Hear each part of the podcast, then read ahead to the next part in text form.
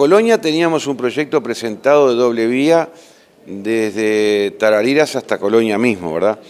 Ese proyecto tuvo alguna dificultad porque los vecinos no querían que se retiraran las palmeras. Y este, atendiendo esa solicitud de los vecinos y de las fuerzas vivas del departamento, eh, vamos a, retirar la ruta de ahí, porque una ruta nacional doble vía con las palmeras al lado no vamos a hacer.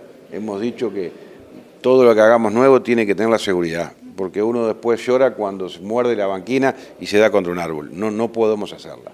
Entonces, cuando le dijimos que no se podía hacer ese tramo, que es de Riachuelo en adelante, surge allí la posibilidad de analizar un trazado viejo que tenía la Ruta 1, que es en lo que hoy estamos trabajando, y quedaron de entregarme ese proyecto para el 20 de este mes.